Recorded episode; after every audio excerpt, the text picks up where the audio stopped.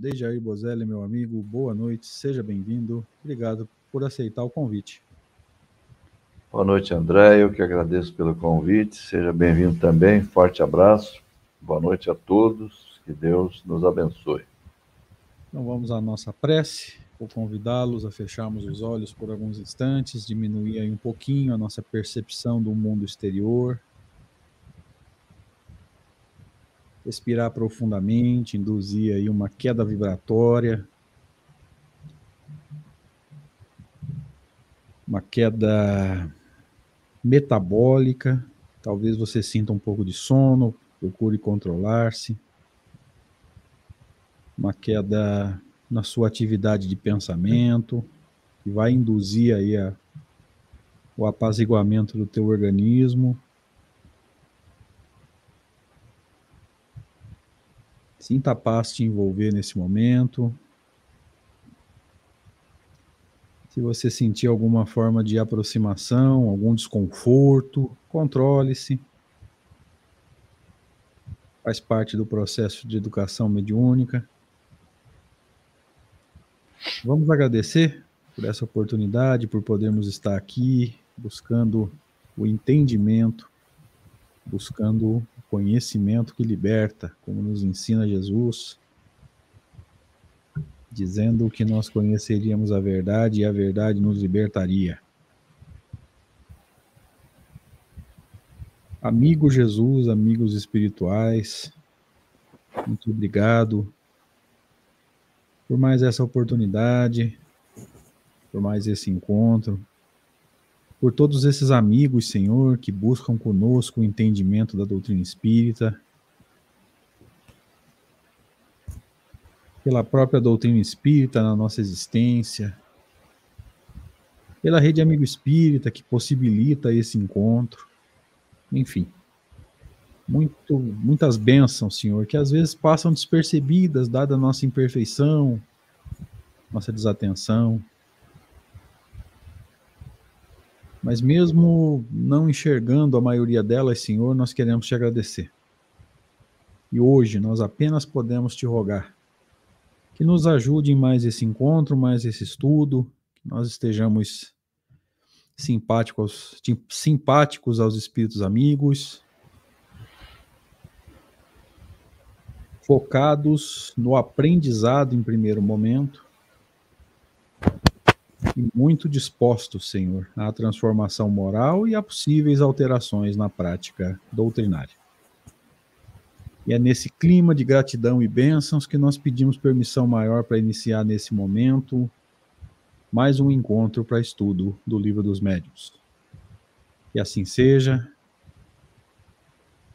Graças a Deus. Assim seja. Vamos lá então, gente. 89 encontro para estudo de O Livro dos Médiuns. Se você quiser facilitar, encontro de número 89 para estudo dessa obra fundamental de Allan Kardec, obra extraordinária que eu estou estudando, acho que pela quinta ou sexta vez nesses 17 anos de doutrina espírita e estou tendo surpresas muito agradáveis, cara. Tem coisa que a gente nem lembra de ter lido, outras a gente não, não, não entende. Nesse movimento de estudar de novo, a gente vai encontrando respostas que a gente nem imaginava, né? Obrigado a todos pela presença, obrigado, Rede Amigo, por possibilitar isso aqui já há mais de dois anos, né? No primeiro ano a gente estava sozinho, depois o D já aceitou o nosso convite para estar aqui. Nós estamos muito felizes aí. Deja, obrigado por ter aceito e está acrescentando muito, pode ter certeza disso. Aproveita e faz as suas considerações aí. Quem agradece, eu repito sempre, André, sou eu, pelo convite que você me fez. É sempre uma grande alegria podermos participar juntos aqui. Agradeço também à Rede Amigo pela oportunidade e Agradeço, como sempre, aos amigos que estão conosco aí no chat, que nos endereçam, tenho certeza disso, os melhores fluidos, bons pensamentos, o desejo sempre de, de contribuir, de ajudar e juntamente conosco aprender. Então fica a nossa gratidão a cada um dos amigos. Nós estamos começando com quase 40 pessoas já. Mas tem a galera que chega pro passe, né? Chega pro, só, pro chazinho depois. Isso aí a gente já está meio acostumado já, né? Como vocês estão vendo no banner aí embaixo, gente, ó, além do, do, do 89, é 13 terceiro encontro dentro desse capítulo, e como vocês vão ver nos slides aqui agora, é... Não, peraí, primeiro tem que adicionar, depois ele aparece. É o quinto capítulo da segunda parte do livro dos médios, então vamos lá, por partes. Né? Segunda parte, manifestações espíritas, que é quando a gente realmente começou a falar sobre mediunidade, e foi quando o Deja embarcou com a gente. Primeira subdivisão, a teoria de todos os gêneros de manifestações, capítulo 5, manifestações físicas espontâneas. Inclusive, se eu não estiver enganado, aí no título do, do, do, do, vídeo no YouTube, eu acho que está errado. Tá teoria das manifestações espontâneas. Eu não tenho certeza, mas eu acho tá. que o título está errado. Vocês nos perdoem aí, por favor, tá? O nome do capítulo é Manifestações Físicas Espontâneas. A teoria das manifestações físicas foi no capítulo anterior, tá? Então vocês desconsiderem isso aí, quando possível nós vamos corrigir isso, tá? E aqui a gente vai começar, como sempre, pelo último slide da semana anterior, é, com Allan Kardec nos dizendo assim. Vixe, Maria. Iniciou lá atrás, desculpa.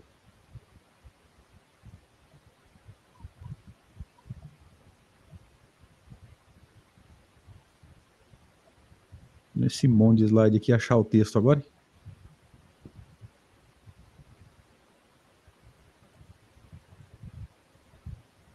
Ah, eu, eu lembro de ter começado no item 99, tá certo.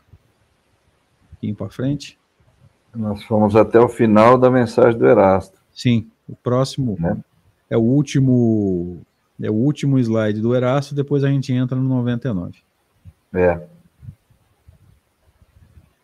Rapaz, eu tenho algum problema obsessivo com relação a, a slide, não é possível, cara.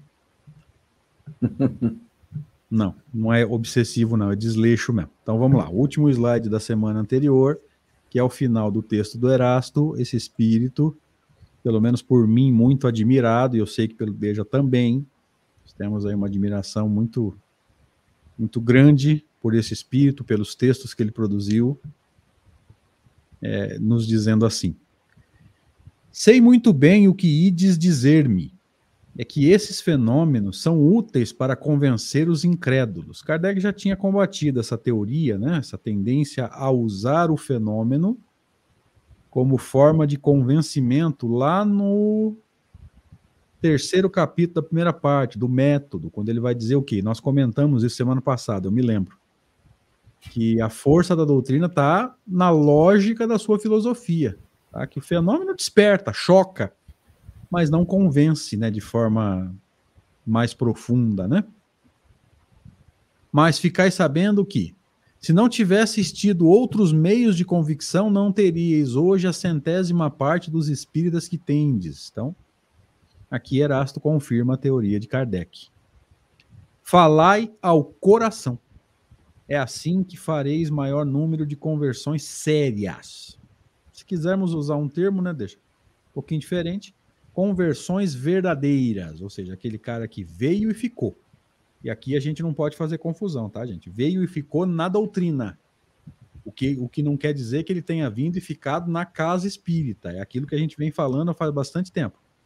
Se você se decepcionou com um palestrante, com uma casa espírita, você não se decepcionou com a doutrina, você se decepcionou com o movimento a trocar uma casa espírita ou até deixar de ir numa casa espírita, comprar os livros de Kardec e estudar em casa, não significa que você deixou a doutrina.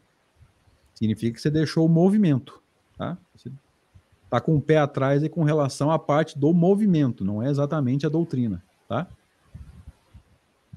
Se acreditais ser útil para algumas pessoas agir através de fatos materiais, apresentai-os.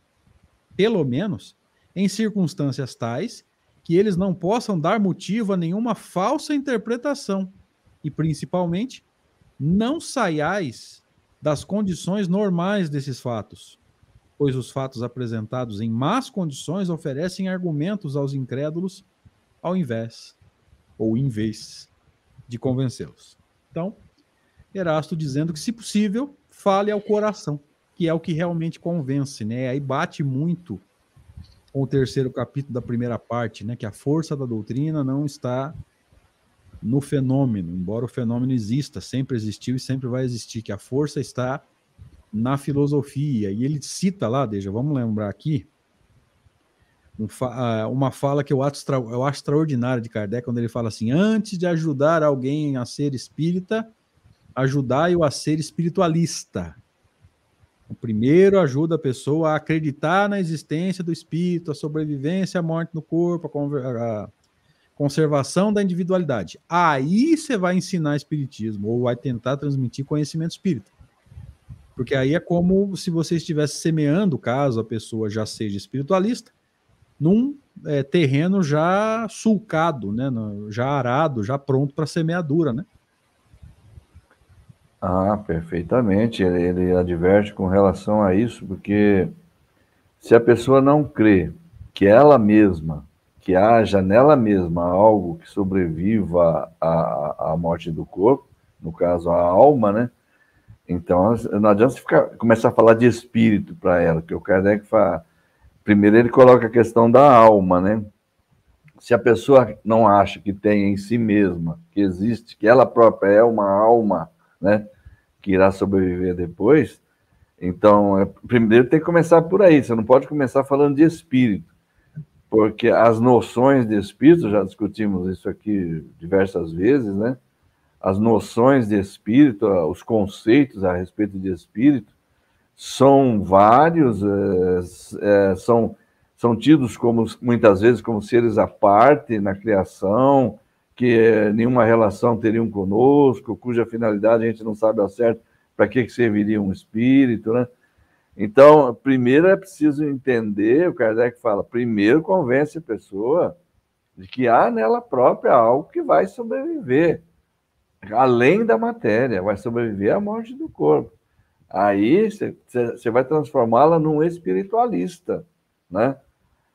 Feito isso, você vai começar a falar de espírito, que aí ela terá mais facilidade para entender que o espírito é aquela alma que desencarna e que continua conservando a individualidade, a consciência de si mesma e tudo mais, né? E aí a gente vai entendendo o método de Kardec, né? Aí, às vezes a gente pensa assim, né, Deja? Por que será que ele está falando para a gente convencer primeiro a pessoa de que nela existe alguma coisa que não é matéria, né? Às vezes a gente fica nessa dúvida a gente não entende que é a própria própria lógica do ensino, a chamada sequência lógica ou sequência pedagógica, nos ensina que a gente vai do concreto para o abstrato. O que é concreto? É aquilo que você pega na mão, que você sente, que você tem ali é, certeza de que existe. Né? Então, por exemplo, esse mouse tá aqui, eu pego, vejo, enfim. É, então, por que, que ele parte da, da existência no encarnado de alguma coisa que não é matéria? Porque ele está lidando com materialistas. E o materialista acredita na matéria. Ele está vendo, ele está sentindo as sensações do corpo, só que ele acha que aquilo é só matéria. Então, ele, que, que, olha, olha a didática dele, né? Do conhecido para o desconhecido. O que, que é conhecido para o materialista? Matéria. Então, você vai ajudar ele a entender que aqui existe alguma coisa que não é matéria. Eu acho a didática dele extraordinária. Perfeito. Vamos entrar no trecho de hoje, então? Vamos lá. Esse é teu, querido. Aí, aí terminou, então, a dissertação do Erasto, né? O Kardec vai prosseguir agora, fazendo alguns comentários a partir do 99, e em seguida ele vai dialogar com um espírito lá que produziu alguns fenômenos. Né? Este fenômeno oferece uma particularidade bastante singular. É que certos médiums só o obtêm no estado sonambúlico. E isto facilmente se explica. Há no sonâmbulo um desligamento natural, uma espécie de isolamento do espírito e do perispírito, que deve facilitar a combinação dos fluidos necessários. Este é o caso dos transportes de que fomos testemunha. Então, ele, ele, ele tinha algumas experiências já em que o médium era sonâmbulo, né? E ele está explicando, é, é, é, uma particularidade interessante, não são todos, está é, deixando claro aí, não são todos. Certos médiums só no estado sonambúlico. E ele até dá uma explicação, né? Que nessa condição o, é, ocorre um. A gente já, já, estudou isso várias vezes aqui, né, André? A questão da emancipação da alma, né? É, em, três, em três níveis, digamos assim. Né? Primeiro é o, é o sono comum, né? O sonho comum, o sono comum. O segundo é o sonambulismo e o terceiro é o êxtase, é o que é o mais o estado de independência da alma mais acentuado, digamos assim, a independência em relação ao corpo, né? O sonambulismo é um estado já mais, um desligamento maior do que o sono comum, em que nós nos emancipamos toda noite, etc, etc. Mas é, o sonambulismo é um, é um estado maior de independência. Quando ele fala é uma espécie de isolamento, um desligamento natural, uma espécie de isolamento do espírito e do perispírito, é que essa saída do espírito com o perispírito do corpo se dá num grau maior, né? Então, o que, que ele supõe, o Kardec? A conclusão que ele chega. Esse fato deve facilitar aquele processo da combinação dos fluidos com o desencarnado. É, é a tese, né?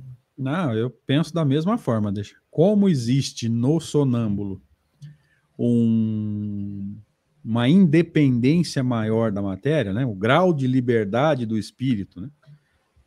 o grau de independência do espírito no sonambulismo é maior do que o chamado sono normal ou sonho normal, é, dá a entender o quê? Que esses fluidos ficam mais livres e facilitam essa combinação. É. E aí eu já fico me perguntando aqui, será que no, no estático que tem mais liberdade ainda, essa combinação fica ainda mais fácil? Por um raciocínio lógico, parece que sim. Parece possível, pelo menos, né? Não dá para a é, gente bater é. o martelo, Não. mas dá para a gente trabalhar aí de, com, pela, com a hipótese, né? Já que a outra liberdade é. maior ainda, quem sabe, né? Mas é, vamos ficar com o que nós temos aqui, né? Então, como Correto. o Deja falou, ó, é a particularidade de certos médiums, está no começo do texto. Esse fenômeno ainda oferece uma particularidade bastante singular. Certos médiums, ou seja, ele está discutindo a situação de alguns médiums, ele não está falando que é no geral. Tá?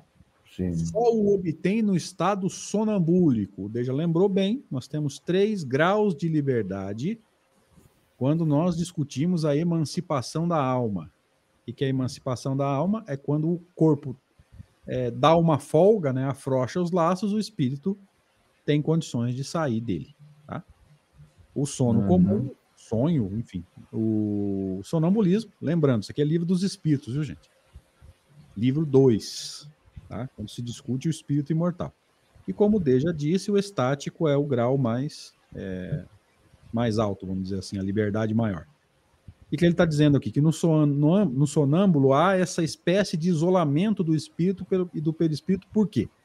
Por causa do grau de liberdade, ou seja, se o fluido não está tão agarrado ao corpo assim, é, o corpo atrapalha menos no processo de combinação com o fluido do espírito, possibilitando então um fenômeno um pouco mais intenso. Lembra da combinação que tinha que ser mais detalhada, mais perfeita, né? Então, o que Kardec está nos dizendo aqui?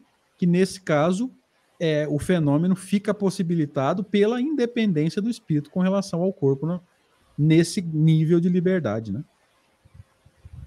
Exato. É o que deu a entender aqui, né, David? Acho que está tranquilo para a é. gente acompanhar, né? Me parece que sim. Seguimos, então?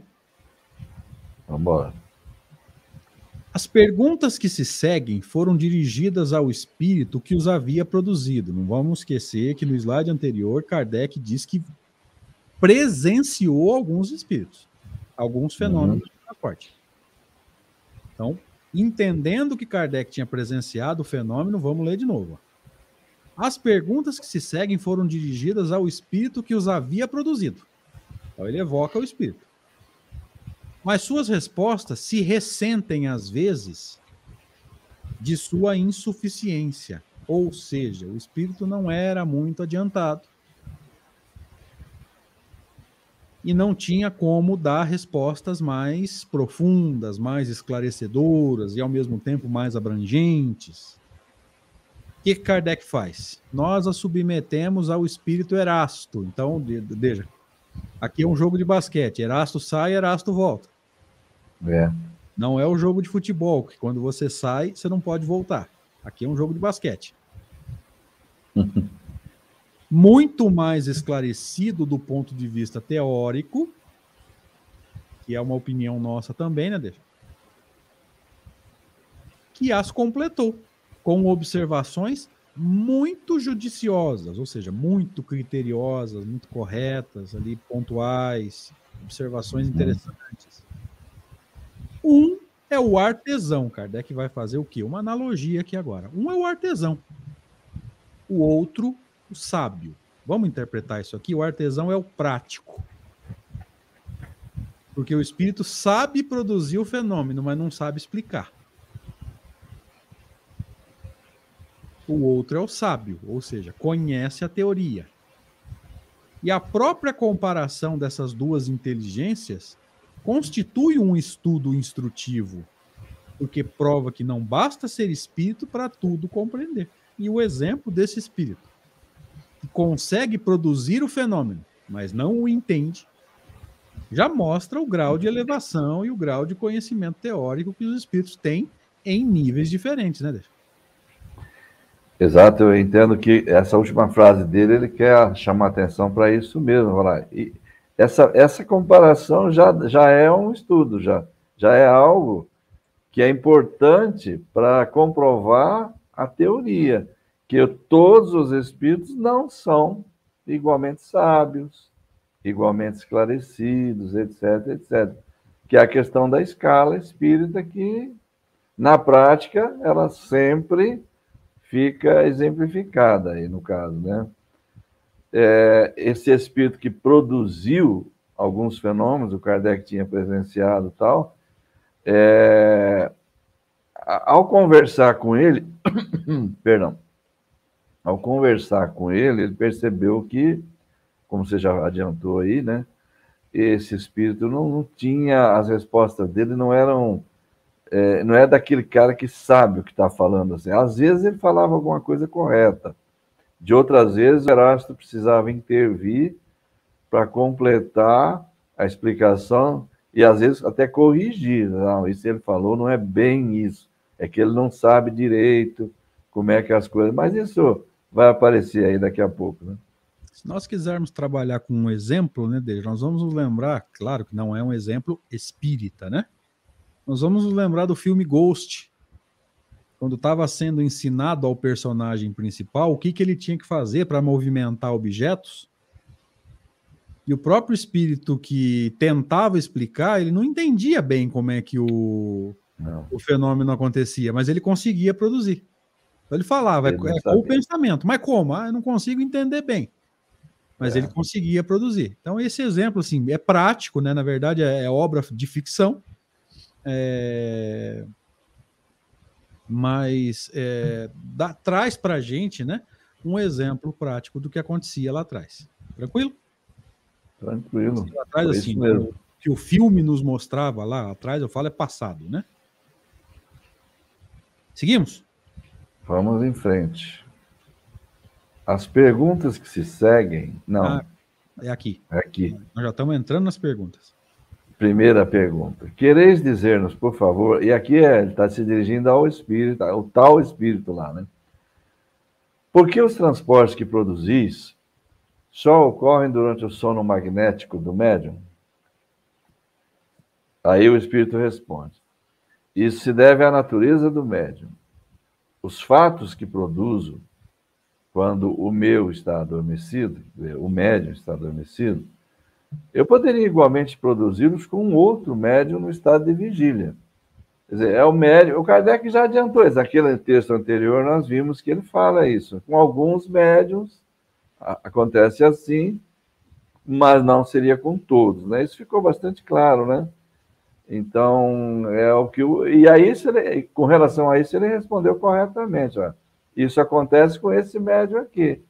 Mas eu poderia fazer com outro que não, não precisaria estar nesse estado. É, você viu que eu pulei para a pergunta 2 e voltei para ver se aqui o, o Erasto tinha feito alguma intervenção, mas nessa pergunta ele não faz. Tá? Não. Se ele não fez nenhuma intervenção, então a resposta está correta. E é fácil de entender. Ó. Se deve à natureza é. desse médium, que foi exatamente o que o slide anterior nos disse, o Deja lembrou bem. Os fatos que produzo quando esse está adormecido, o médium que ele usa, poderia igualmente produzi-lo com outro médium em estado de vigília, ou seja, acordado. Então, é, esse que produz é, no estado sonambúlico é uma característica do médium. Acho que isso está bem do tranquilo para entender. E aqui tem uma pergunta da Ana Cristina, deixa, eu já volto aqui para hum. ler a nossa a próxima pergunta feita ao Espírito. É, ela diz assim: é, mas o espírito realiza algo sem ter vontade? Não, sem a vontade do espírito não pode acontecer. Tá? É, é, o que, que, é o fenômeno espontâneo? Lembra, nós estamos estudando manifestações físicas espontâneas. É aquilo que não é provocado pelos encarnados. Mas o, o desencarnado não tem como não participar e muito menos é, fazer alguma coisa que ele está sem vontade de fazer. Tá? Ele participa de livre, espontânea vontade. Tá? Eu acho que ela tá, deve estar tá se referindo ao fato que nós falamos ainda há pouco, que o espírito ele produz o fenômeno, ele não sabe como ele produz, ah, não sabe explicar. Mas isso não significa isso não significa que ele não teve vontade de fazer. Isso. Ele só não sabe a teoria do processo. Né? É. Por isso que Kardec usou a metáfora do artesão, né? É o prático. Uhum. É aquele que sabe fazer. Ou, aliás, ele melhor dizendo, ele consegue fazer, mas ele não sabe como que acontece, ele só sabe fazer. Sim. Ok? É, Ana, ficou mais claro agora? A Vânia lembra bem, voltamos à escala espírita, com certeza. A escala espírita é para Kardec, Vânia, vou até colocar na tela aqui, a chave da ciência espírita. Kardec deixa muito claro isso na, na, na, introdução, lá no item 100, se eu não estiver enganado, quando ele está descrevendo a escala, ele vai dizer isso. É, de certa forma, a chave da ciência espírita. Tá? Esse texto é extraordinário, ele vale um estudo aí mais profundo, quando a gente puder. Mas vamos lá, vamos em frente. Voltando para cá. Por que fazeis demorar tanto tempo o transporte dos objetos? E por que excitais a cabeça do médium, aumentando-lhe o desejo de obter o objeto prometido? Esse tempo me é necessário a fim de preparar os fluidos que servem para o transporte. Quanto à excitação, muitas vezes é apenas para divertir as pessoas presentes e a sonâmbula que nesse caso serve de médium. E aqui é bom a gente fazer um esclarecimento também, né, porque o sonambulismo em si não é um processo mediúnico. Acho que é bom a gente tocar nesse assunto, né? É, o, o, o simples fato, é, você falou, falou tudo agora, realmente. O, o sonambulismo em si, o fenômeno pode não ser mediúnico, se não houver a participação de espírito, né? Desencarnado. Não é o caso aqui, né? Porque é um espírito que está atuando. Mas o sonâmbulo pode produzir determinados fenômenos em que não há a participação de espírito, né? Então é não mediúnico, né? É, o sonambulismo em si não é um fenômeno mediúnico, gente. A emancipação é. da alma seria aquilo que o movimento costuma chamar de fenômeno anímico. Tá? Vamos usar é. o termo do movimento que, que a galera vai entender, tá? Mas depois que ele sai do corpo, o espírito usa o fluido dele para transportar. Portanto, passa a haver a intervenção de uma potência, de uma inteligência desencarnada, tá? Mas a emancipação em si, ou o sonambulismo em si, não é um processo mediúnico, tá? Certo. Então vamos lá. Ó. Esse tempo é necessário a fim de preparar os fluidos que servem para o transporte. Aqui ele respondeu a primeira pergunta. Por que, que demora?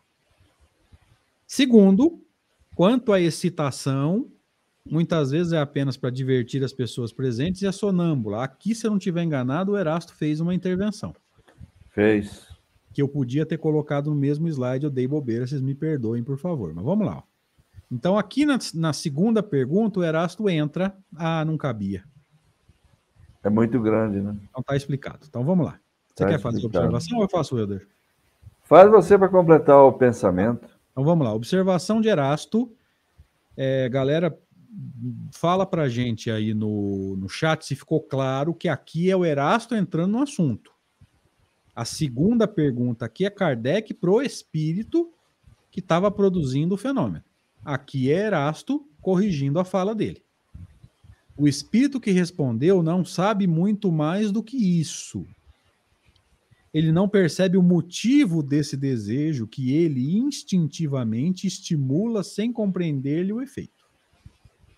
Acredita divertir ao passo que na realidade provoca, sem o suspeitar, uma emissão maior de fluido.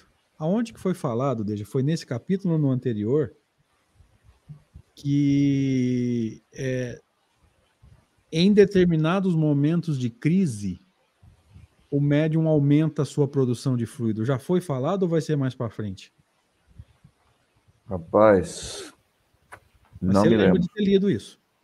Sim. Não estou inventando moda, não. Não sou o Tião Carreiro? Não. Não, não, não está inventando moda, não. Essa Tião, Tião Carreiro já morreu. Essa do Tião Carreiro é boa. Será que todo mundo entendeu? Moda de viola, né? Eu sou, é uma profissão nova, é. já chama é. É, comentarista de piada. Tem o Almir Sáter aí, que é bom também. Bom, também gosto. Mas vamos lá. É a consequência da dificuldade que o fenômeno apresenta. Olha o Erasto esclarecendo. Por que, que demora? O espírito nem conseguiu explicar isso. Como a combinação tem que ser mais perfeita, Nesse caso, demora um pouquinho mais. Em todos, a gente não sabe. Talvez a gente possa pensar que é possível, mas bater o pé eu duvido que, a gente consiga. O que, que você acha dele? É, eu, é, eu acredito que não, é, não seja. A mim me parece, ao ler o texto assim, que não é uma regra geral, é, um, é uma consequência da dificuldade, a demora que o Kardec perguntou. Agora, o que o espírito é, não entende direito, que eu acho que o Erasto está tentando explicar aí, é que ele, mesmo instintivamente, às vezes sem saber, ao, ao, agir dessa forma e demorar um pouco mais, excitar a curiosidade do médium, excitar o desejo do médium nesse sentido, esse estado emocional do médium provoca uma liberação maior, uma emissão maior de fluido que, que a emissão de fluido parece responder ao estado emocional do médium, né? Nesse caso. Eu entendo assim. É isso mesmo. Eu, eu também entendo. E essa informação, então, ela existe em algum ponto. E que o estado emocional afeta a produção de fluido. Agora a gente precisa ver se já estudou isso no capítulo anterior ou nesse ou está para frente.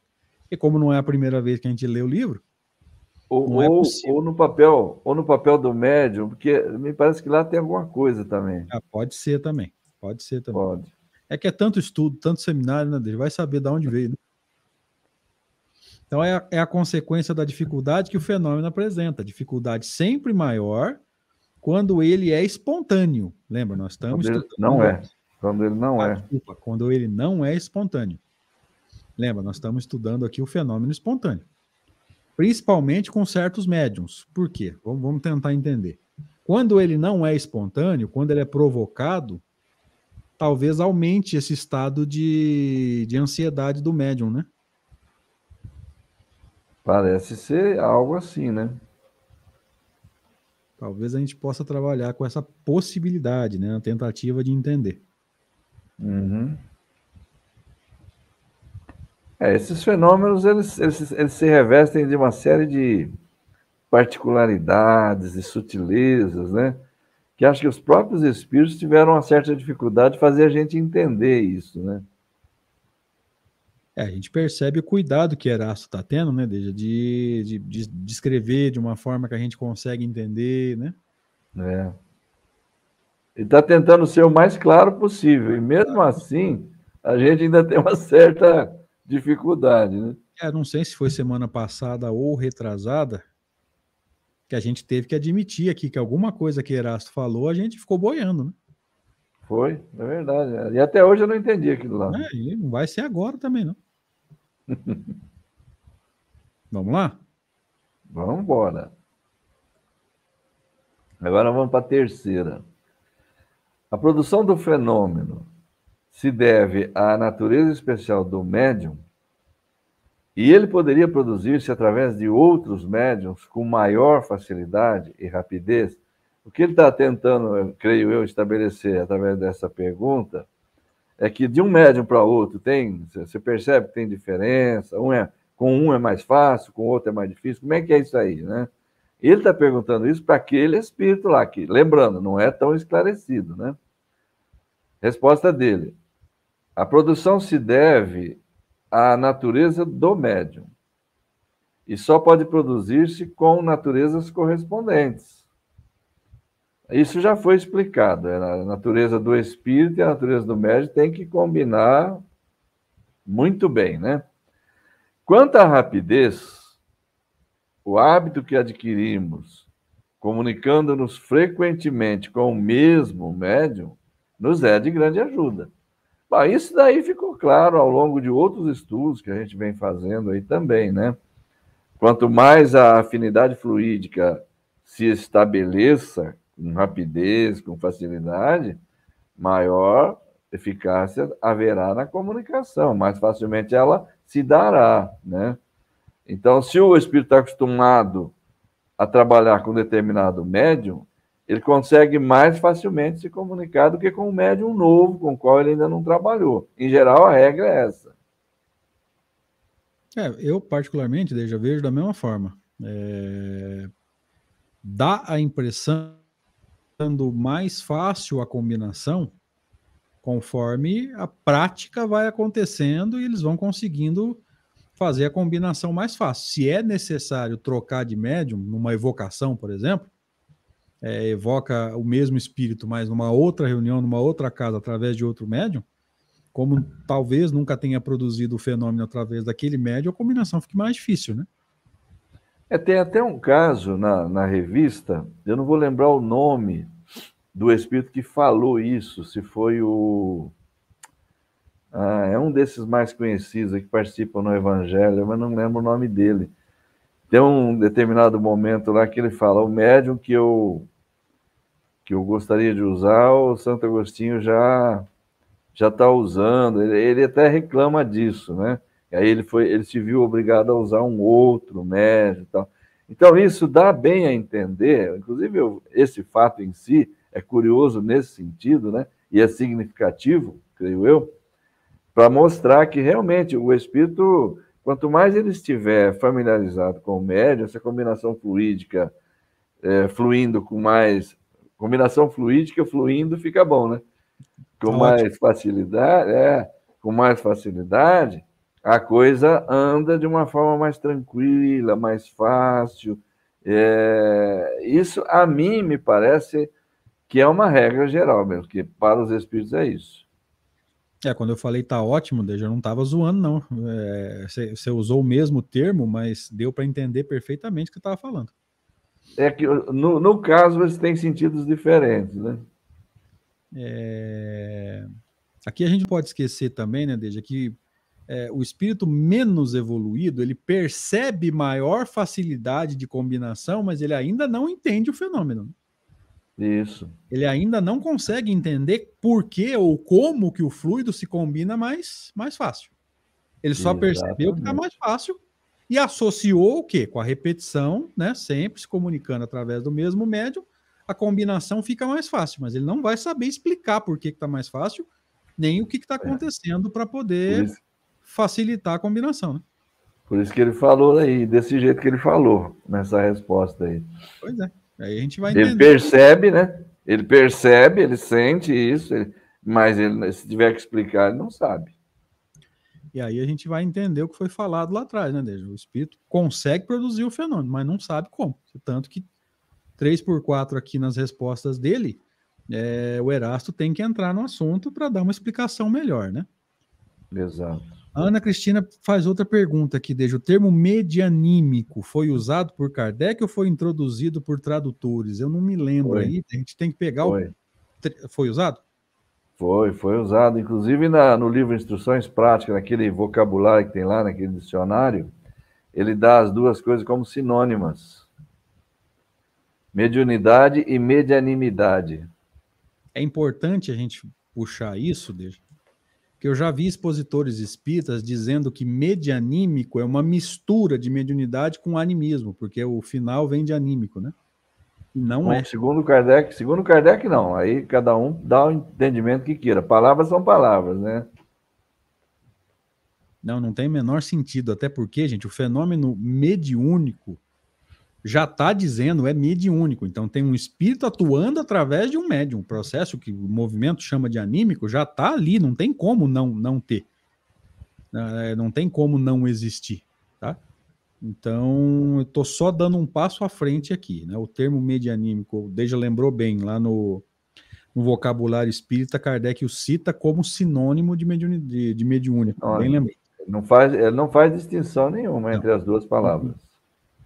Fica claro para a gente que determinado expositor espírita aí, que, que interpreta de forma diferente, é, não está, vamos dizer, bem familiarizado com os termos de Kardec, tá? Vamos em frente? Vamos. Essa aqui Aí, já foi. A gente já estava lendo, já tinha, não, já tinha lido, né? Já, já, já. E esse, essa aqui é minha, né? É. A influência das pessoas presentes representa alguma coisa? Ele está falando dos encarnados no ambiente do da reunião, no ambiente do fenômeno, tá? Influência do meio. Isso, vamos estudar isso lá no livro dos médios. Aliás, eu até usei um termo errado, né? Não é reunião. Porque se fosse reunião, né, Deja, seria um fenômeno provocado. Que aí tá, teria pessoas lá para assistir o fenômeno, então daria a conotação de um fenômeno provocado. Quando há necessidade, ah, desculpa, quando há incredulidade, oposição, podem muito nos incomodar. Preferimos apresentar nossas provas aos crentes e às pessoas versadas no Espiritismo. Mas não quero dizer com isso que a má vontade poderia paralisar-nos completamente. Aqui tem intervenção de Erasto depois? Deixa ah, não. ver aqui. Uma, tem uma outra pergunta no mesmo slide, deixa. Não, não tem intervenção, não. Não, é, não. Tem a, a quinta, eu coloquei no mesmo slide. Já que está no mesmo slide, eu vou fazer, tá? Bala, bala. Então ficou, então ficou claro, ó, quando há incredulidade e oposição, pode atrapalhar. Tá? Pode atrapalhar. Quinta, Onde foste. Aqui ele muda de assunto, né? Ele já não está mais perguntando do mecanismo do fenômeno, ele está sendo um pouco uhum. mais prático, né? Onde foste pegar as flores e as balas que trouxestes? É. As flores eu as pego nos jardins, onde me convém. Esse onde me convém me dá a entender que a distância não faz muita diferença, né? É, é, é, mais ou menos isso, mas aqui, por exemplo, nessa tradução, André, deixa eu só acrescentar aqui para ilustrar. Claro, Onde pegaste as flores e os bombons, já trocou bala por bombom aqui, né? Não muda muito, né? Que trouxeste. As flores nos jardins, onde elas me agradem. Onde elas me agradem. Aqui está, onde me convenha. Tanto faz. Onde for mais fácil, né? É, não mudou tanto o sentido, não. Não, não. Creio que não. Podemos seguir, então? É, você vê, vamos, vamos só fixar bem a, a questão. Ele, ele perguntou assim: onde você pegou as flores e os bombons, ou, ou balas? O fato de existir a palavra bombom aqui ajuda a entender que essa bala aí é, é doce, é, é, o docinho que a gente chama de bala, não é? Não é uma bala de revólver, não, né? Vai que, né? que o transporte geralmente acontece com é, objetos mais graciosos, né? Uma é, bala que revólver. Delicado. O cartucho de uma 12 não podia ser mesmo. Né? Não, então. Tem que ser coisa mais delicadinha, mais, mais, né? mais agradável. Então, flor, bombom, aí até aí tudo bem. Mas aí ele só respondeu sobre as flores, né? Vamos ver se depois ele vai falar alguma coisa dos bombons. Então vamos lá. Esse é teu. E as, e as balas, ou bombons, né? O vendedor deve ter eles percebido a falta. Aí o cara começa a querer enrolar. Isso aí vai ter um. O Erasto vai dar uma corrigida já já nisso daí. Eu as pego onde quero. O vendedor não percebeu coisa alguma porque coloquei outras no lugar. Começou a enrolar, começou a enrolação. Começou a enrolação aí. Vamos ver. Sétima. Aí entra a questão dos, dos. Porque ele não tinha respondido sobre os bombons, então o Kardec insistiu na sexta, né? Lá atrás ele falou só das flores, então ele insistiu. Olha que interessante, oh, né? Então, O, ah, Márcio está nos ajudando e falando que na tradução dele está confeito.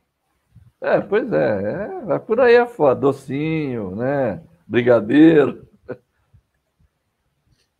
Então, você vê, ele não tinha respondido das flores, é porque flor, você pode pegar.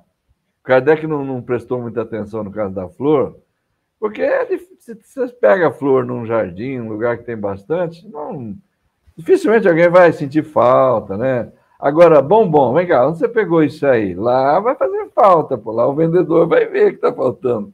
Né? É causa prejuízo. Ah, mas eu coloquei. É, prejuízo. Ah, mas eu coloquei outros ali no lugar. Beleza. Agora vamos ver o que ele vai falar porque tinha joias também no meio da, das coisas, né? Do, do, dos transportes tinha joias, né? Então o Kardec vai perguntar, é, são anéis, né? Os anéis possuem valor. Onde os pegastes? Será que isso não prejudicou aquele de quem os tomastes? A enrolação continua. Eu os tirei de lugares desconhecidos. Como lugares desconhecidos? Desconhecidos de todos e de maneira que ninguém pudesse sofrer qualquer prejuízo. Mas como, rapaz? Isso é um enrolador de primeira, né? Enrolador de primeira. Porque se você é. tira é. de uma casa, o dono tem prejuízo. Tem dono? Dono Onde dono. quer que fosse, numa loja, né, André? Na loja, o dono da loja toma prejuízo. No cofre, sei lá, onde tivesse. De qualquer forma, o, o dono tem prejuízo. Do golfe ele não ia conseguir tirar, o golfe está trancado. Né? É, exatamente. Aí, vai tá você. vendo? Aí você. O Erasto vai... Vamos lá. O que, que o Erasto vai falar, então? Creio que o fato foi explicado de maneira insuficiente, em razão da capacidade do espírito que respondeu, ou da incapacidade. Né? Pode sim haver prejuízo real. Como é que não? Mas o espírito não quis passar por ter subtraído o que quer que fosse. Então ele deu essa disfarçada, né?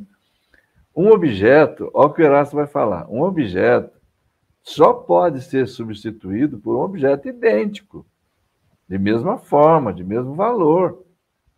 Por conseguinte, se um espírito tivesse a faculdade de substituir por um objeto semelhante aquele que ele fosse pegar, não teria motivo para pegá-lo, deveria dar o que ele usa como substituto. se ele pode fazer um igual, por que, ele vai pegar outro? Né? Enrolador, pega, cara. Pega, enrolador. pega aquele que, que vai ser usado para substituir e traz para cá. É, se é a mesma coisa. Não é a mesma coisa. Ele causou um prejuízo, sim. O Erasto vai explicar isso daí. Houve um prejuízo real. Ah, não, já falou, né? Está aqui em cima. Ó. Pode sim haver prejuízo real. É lógico, se você pega lá uma uma correntinha, um anel, o que quer que seja, uma aliança, uma joia, enfim, né, um brinco, o que quer que seja. Pô, de ouro ali, um negócio desse, você tirou de lá e deixou o quê? Ele fala, ah, eu deixei outro no lugar. O que, que ele deixou no lugar? Um, uma formação fluídica, ele não pode ter deixado outra coisa diferente.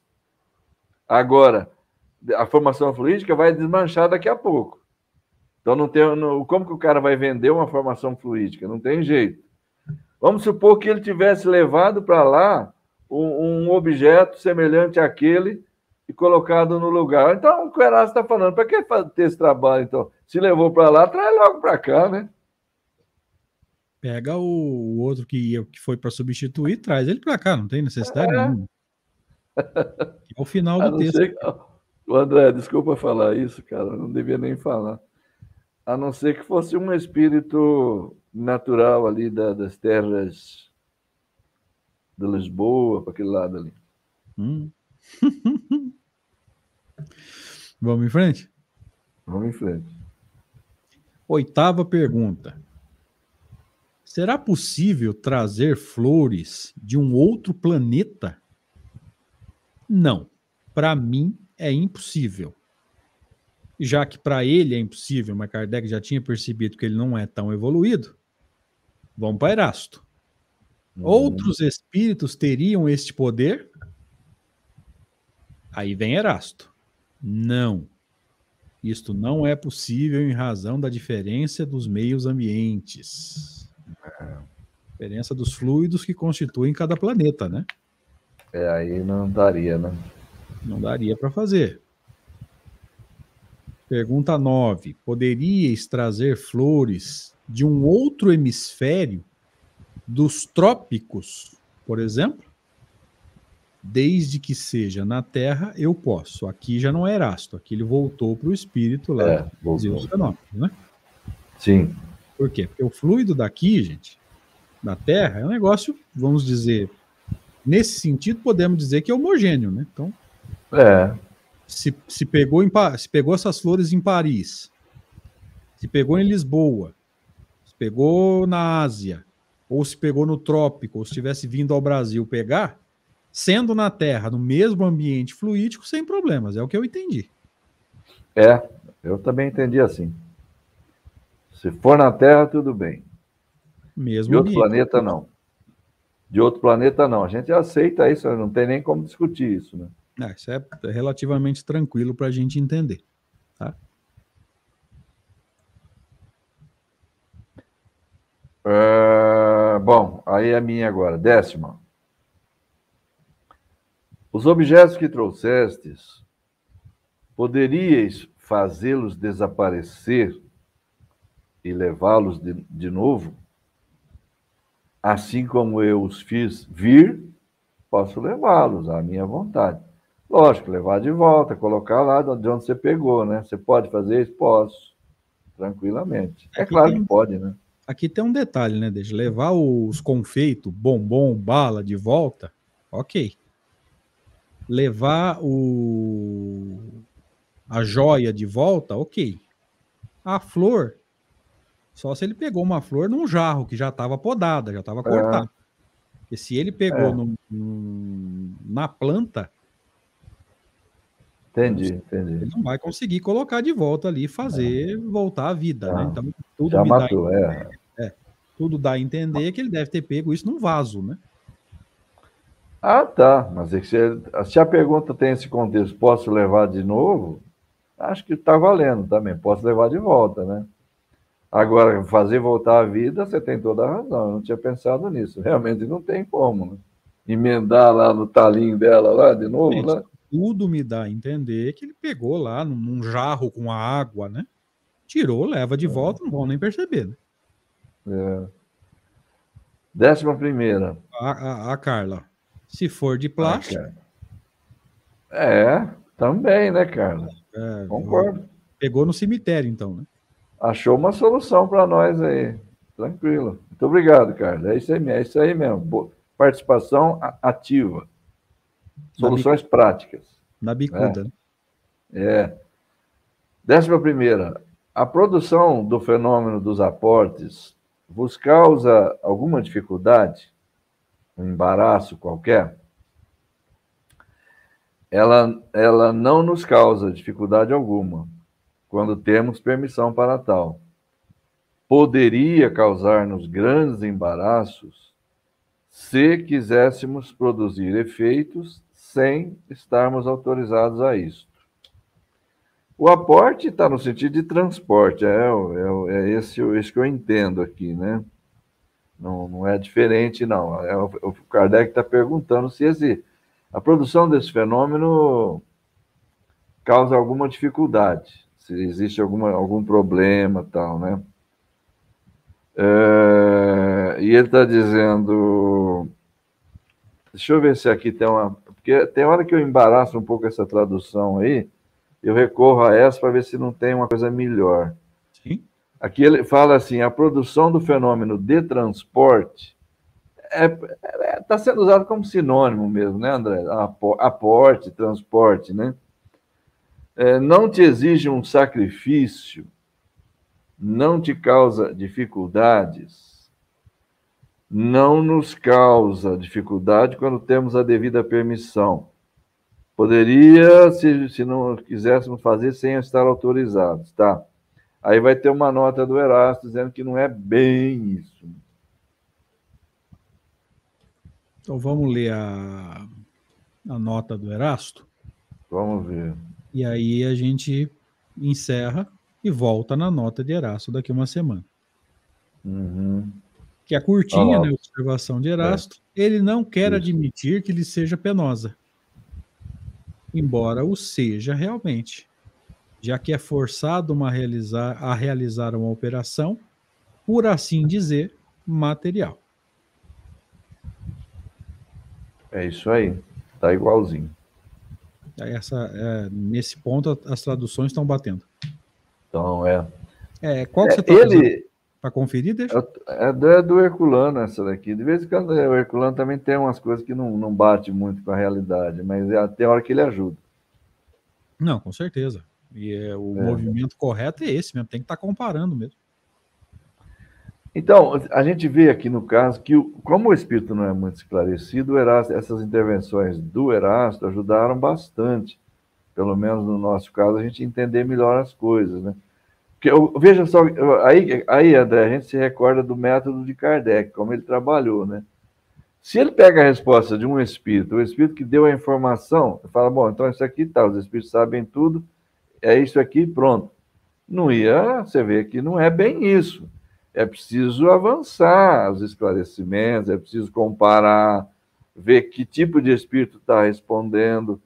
Então, o conhecimento da escala espírita, como você acabou de frisar momentos antes, é de importância relevantíssima no estudo da, da, da, da ciência espírita. Então, você pega o, o, cara fala uma coisa, mas na verdade você vai ver, não é exatamente aquilo. Ele está dizendo que não, que ele não quer admitir que não é. Ele quer passar por um cara que, que consegue, que para ele não tem dificuldade, ah, mas na verdade tem dificuldade, sim. Ele é forçado a realizar uma. Isso Erasmo já tinha falado lá na dissertação dele, lá atrás, que essa é uma operação muito material, os espíritos muitas vezes para realizar têm dificuldade mesmo. É porque tem que combinar, tem que, tem que combinar o fluido, tem que impregnar o objeto e dá mais trabalho, né? Eu acho que acredito, eu acredito que a operação, por assim dizer, material está nesse sentido, né? Que é empregar o, impregnar o objeto com esse fluido. Lembra, quando ele vai impregnar o objeto, o fluido já tá, já foi combinado Lembra que o Espírito falou aqui da dificuldade de combinar fluido. É. É, tem que ser uma. Para esse fenômeno, tem que ser uma combinação um pouco mais. É, um pouco mais, não, ela tem que ser perfeita, né? Um pouco mais aqui não dá a entender a, a ideia real, né? Tem que ser uma combinação mais completa. Então, é, eu acho, acho que é isso que o Erasto está chamando de uma operação material. É, envolver o objeto, fazê-lo desaparecer, movimentá-lo de, um, de um lugar para outro, né? Como foi dito aí, a distância parece que não é tão importante, né, André? Ainda há pouco a gente viu ser perguntado aí se podia ser de, de outro hemisfério, né? Então, a impressão que se tem é que a distância aí não é um grande obstáculo, mas é uma, digamos assim, algo que contribui para tornar um pouco mais difícil o processo, né? É, pelo que eu entendi, o, o desagradável é ter que movimentar o objeto. Se é longe ou perto, Isso. parece não fazer diferença. Não, aí parece que não, né? Então fechamos. Beleza. Maravilhoso. Passou uma hora aí que eu nem vi. É interessante isso aqui, né? É um belo capítulo. Difícil, mas traz entendimento bem, bem profundo. Quer fazer suas considerações, meu amigo? Perfeito. Agradeço novamente, André a você pelo convite, estarmos aqui realizando esse estudo, é sempre muito bom, muito esclarecedor. E, como sempre, eu quero agradecer de novo ao pessoal que participa conosco. Muito obrigado a todos, grande abraço e até a próxima. Se Deus quiser, gente, obrigado pela, pela participação. Nós chegamos a bater 70 pessoas aqui. Dado o contexto, é um número muito bom. Quando nós começamos esse estudo, gente, chegou o um momento do primeiro estudo, eu cheguei a bater 260 pessoas só no YouTube. Mas dois meses depois começa oficialmente a pandemia e agora tem mais live do, no, no, na internet do que gente encarnada no planeta. Então é óbvio que é meio cansativo, é live para todo lado, toda hora, de tudo quanto é jeito, e nós estamos dividindo o público com um tanto de gente. Por é. isso que eu estou falando que 70 pessoas aí é um bom número, não que a gente esteja é. preocupado é. com isso, mas dadas as circunstâncias, a gente está muito feliz de ter 70 corações simpáticos à nossa intenção de entender a obra de Kardec. Rede Amigo Espírita, obrigado mais uma vez. Obrigado. Zé, Deus te abençoe sempre. Seja, valeu pela mais uma oportunidade. Queridos, abraços valeu. a todos, que seja uma semana de paz, realizações, trabalho, aprendizado e transformação, claro. Até a próxima, se Deus quiser. Até.